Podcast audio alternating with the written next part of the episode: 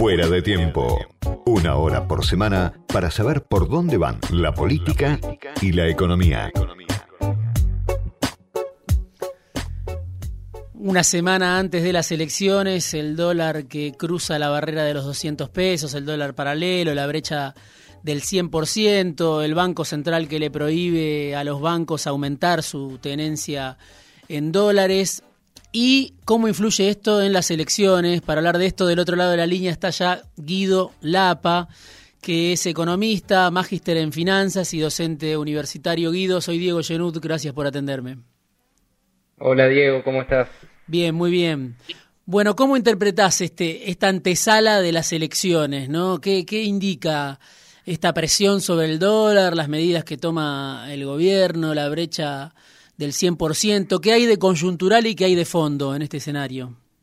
Bueno, creo que un poco y un poco. Me mm. parece que es algo que se viene gestando de un tiempo a esta parte, que la brecha hace a lo largo de todo este año estuvo en niveles muy muy altos, sobre todo los últimos meses, y que responde en parte a algunos desequilibrios macroeconómicos que, que se vienen gestando o que vienen establecidos en la economía argentina desde hace bastante tiempo y que creo que a lo largo de todo el, mandato de Alberto Fernández no, no se pudieron resolver, con lo cual me parece que hay un par de problemas estructurales y que después hay un poquito de ruido electoral, la parte más coyuntural, que, que, suele ocurrir, suele haber una dolarización de carteras eh, los días previos a la elección, si el mercado, como todo indica, no está tan eh, contento con algunas políticas que viene tomando el gobierno, se lo hace saber también.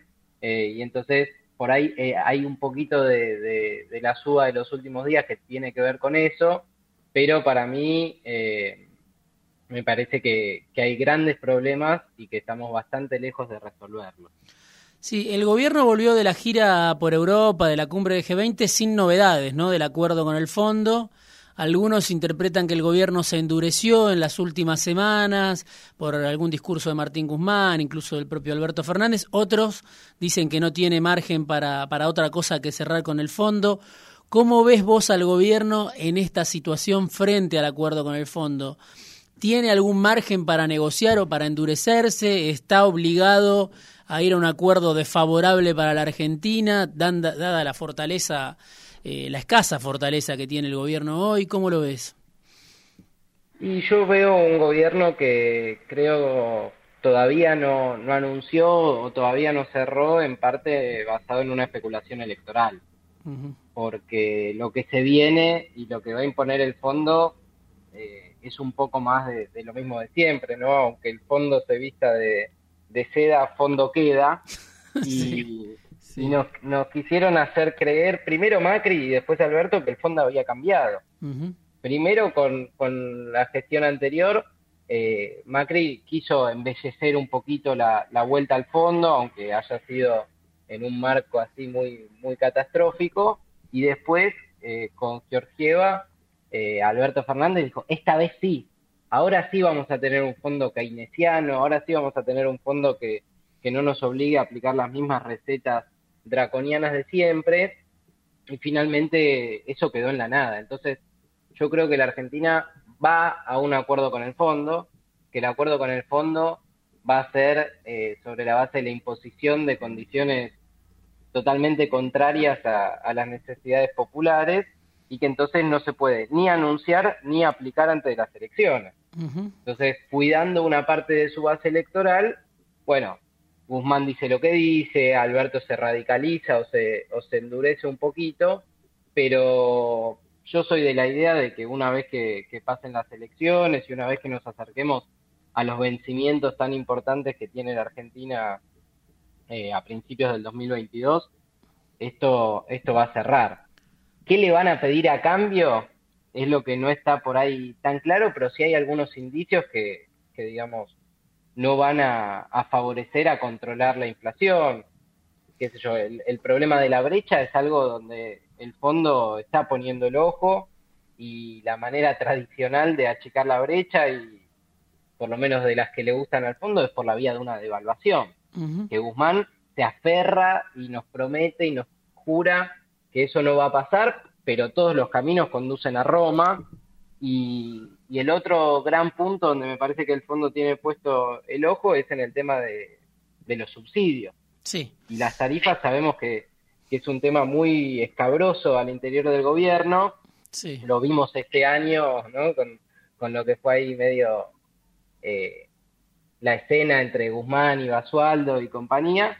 Y también sabemos que es un tema muy, muy picante en toda América Latina. El problema de las tarifas eh, derivó en distintos países en, rebeliones populares, en la gente saliendo a la calle. Entonces me parece que en el escenario político argentino, en la situación social tan caldeada que tenemos, estamos caminando por un, un equilibrio o un desequilibrio muy, muy finito, eh, ¿no? Si ya veníamos advertidos por Grabois de que la mecha estaba corta, y de que el horno no estaba para bollos, bueno, lo que, lo que pasó desde esas declaraciones, que fueron casi dos años, la situación se agravó mucho. Entonces me parece que, que el acuerdo con el fondo no van a ser buenas noticias para nosotros, sino que probablemente vengan de la mano de la profundización de un ajuste. Guido, el gobierno necesita obviamente dar vuelta a la elección, eh, acortar la diferencia por lo menos en provincia de Buenos Aires. Eh, hubo una batería de medidas paliativas y escuchamos todo el tiempo economistas que dicen, bueno, el gobierno no para de darle a la maquinita, aumenta la emisión descontrolada. Yo veía que publicabas en Twitter que al contrario, o no sé si al contrario, o por ahí es un dato que se esconde, el gobierno avanza, ¿no? Vos mostrabas los datos fiscales de septiembre, avanza, sigue avanzando con la reducción del déficit fiscal. ¿Qué está haciendo el gobierno de cara a revertir el resultado de las elecciones? ¿Está efectivamente aumentando la emisión, como dicen las consultoras del mercado, de manera descontrolada o sigue en un sentero de austeridad? ¿Cómo lo ves vos? No, creo que el, que, eh, el plan platita es eh, una fake news, como una cosa así marketinera que finalmente no, no tuvo un peso importante Hmm. ni en la emisión monetaria, ¿no? El papelón que hizo Santilli el otro día con Tenenbaum, donde tiró una frase que le habían armado y no la podía justificar, porque efectivamente la base monetaria en términos reales no, no creció, sino que se, se redujo, es decir, se emitió muchísima menos plata de lo que de lo que fue la inflación. Entonces, nosotros estamos eh, en general muy atravesados por una cantidad de opiniones que no se corresponden con lo que, con lo que dicen los datos. El gobierno, fijémonos que a lo largo de todo lo que fue 2021 va a terminar con un gasto social eh, cercano a los 2 mil millones de, dólares, 400 mil millones de pesos, que es muy poquito para lo que es la situación social en la Argentina y que es muy poquito comparado a lo que son otros gastos, vencimientos de intereses de la deuda. Entonces, eh, era evidente, me parece a mí, que después del, del resultado del cachetazo que, que tuvo el gobierno en el mes de septiembre, iba a intentar volcar algo de, plata en la economía, poner plata en los bolsillos, tomar una serie de medidas. Pero también es cierto que ninguna medida económica consigue desarrollarse en dos meses. No, no, las cosas no ocurren de un día para el otro. Entonces me parece que en un momento eh, después de la, primera desesperación y de todo lo que fue la crisis interna del, gobierno, el cambio de jefe de gabinete y demás, las aguas se aquietaron mucho, por lo menos en términos de, de, planes, en términos de, las declaraciones que se hicieron y en términos de lo que realmente se terminó emitiendo. ¿Cómo ves eh, el, escenario inflacionario, ¿no? que obviamente es este, consecuencia o el reverso o explica en parte el derrumbe del poder adquisitivo de, los últimos cinco o seis años? Este año tenés el dólar pisado, tenés las tarifas todavía pisadas y la inflación está en el 52% interanual. ¿Cuál es el escenario que se abre hacia adelante? ¿Cómo, cómo lo vislumbrás? ¿Qué puede pasar? El gobierno ahora con Feletti obviamente intenta un control de precios sobre alimentos, sobre medicamentos, pero ¿cómo ves ese escenario hacia adelante? ¿Qué, qué, qué es lo que se abre después de las elecciones para vos en materia de inflación? Y a mí me parece que es el, el gran desafío, ¿no? Intentar de alguna manera domar este monstruo, este, y obviamente acá se asumió con una promesa de que los salarios le iban a ganar a la, a la inflación, de que se iban a recomponer los salarios reales y nosotros estamos en vísperas de batir un récord fatídico que va a ser la primera vez desde la vuelta de la democracia que los salarios reales van a haber perdido por cuatro años consecutivos, eh, o sea, una caída de cuatro años consecutivos del poder adquisitivo del salario. Eso no se explicaría si no tuviésemos el descontrol de, la suba de precios que mes a mes lo vamos viendo y que todo lo que estuve eh, consultando con, colegas y demás, todos los informes hablan de que octubre va a estar por encima del 3%. Y es un dato que se va a publicar apenas tres o cuatro días antes de la elección. Totalmente. Con lo cual, eh, fíjate, el otro día leí una nota muy interesante en el diario AR, en donde muchas de las, se decía que muchas de las paritarias que fueron reabiertas ya están perdiendo nuevamente contra la inflación.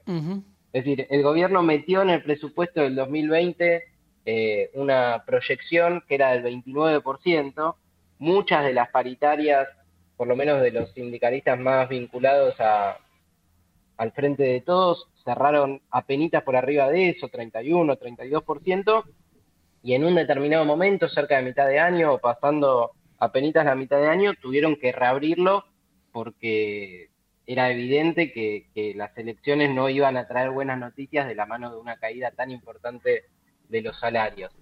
Se reabrieron y ahora estamos nuevamente, eh, en algunos casos empardando, en otros casos ya con la garantía de que, de que se va a cerrar el 2021 nuevamente perdiendo contra los precios. Entonces, me parece que es un, un gran desafío para cualquiera que le toque gobernar a la Argentina intentar bajar paulatinamente la inflación, pero que hay algo que no se puede negociar más y que tiene que ver con eh, frenar la caída del poder adquisitivo del salario y empezar a imponer eh, paritarias, digamos, que recompongan el poder de compra de los trabajadores. ¿Cómo la veo hacia adelante? Sí. Perdón. Sí, no, decime, ¿Cómo la veo hacia adelante? La veo muy complicada por estas dos razones que, vos, que charlábamos recién y que es donde tiene puesto el ojo el fondo. El problema del dólar, yo no veo que por la cantidad de reservas que tiene el Banco Central pueda aguantar una presión fuerte del mercado. No tiene el famoso poder de fuego que se decía el año pasado, no veo que alcance. Entonces, más allá de si el tipo de cambio multilateral en la Argentina está equilibrado o no, lo cierto es que si hay una presión del mercado no hay con qué salirle a, a aguantar. Entonces, lamentablemente, yo creo que después de las elecciones o llegado eh, el verano se va a venir una devaluación, probablemente sea una devaluación pequeña diariamente y no sea una cosa como la de Kicillof en 2014. Y por otro lado está todo el problema de las tarifas, que me parece que es un tema que está totalmente atravesado por las decisiones políticas, por las presiones políticas, por las tensiones al interior del gobierno, y le sumamos lo último que tiene que ver con un escenario internacional también inflacionario, con un crecimiento muy fuerte de algunos precios como energía y alimentos a escala mundial y que ya en un en una Argentina totalmente eh, de inflación descontrolada, bueno, no nos, no nos podía venir una peor noticia.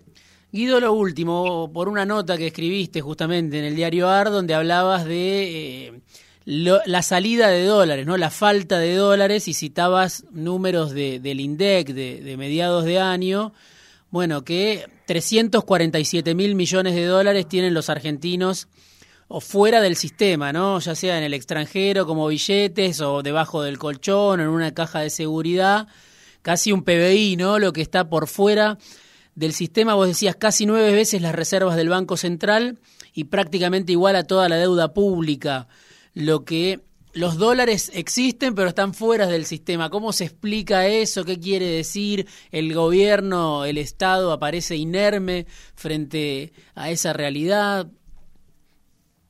Sí, es un, es un mecanismo que a mí me, me obsesiona mucho, ¿no? Mm. Entender parte de los problemas de fondo de la Argentina, esa, ese carácter bimonetario del que hablaba Cristina cuando se mm. cumplieron los 10 años del fallecimiento de, de Kirchner y que en definitiva no lo podemos eh, justificar a partir de la cultura, la idiosincrasia, sino que verdaderamente responde a, problemas estructurales de nuestro país y a cómo los distintos gobiernos de, todo, de todos los colores le han facilitado a, a los grandes grupos, a, la clase capitalista, eh, llevarse sus ganancias fuera del país. La publicación ahora de los Pandora Papers eh, es muy clarificadora al respecto. La Argentina como el tercer país que tiene más cuentas offshore en el mundo, cuando finalmente estamos penando eh, por ver si tenemos o no tenemos la reserva suficiente para hacer frente a una corridita del mercado. Entonces, me parece que hay una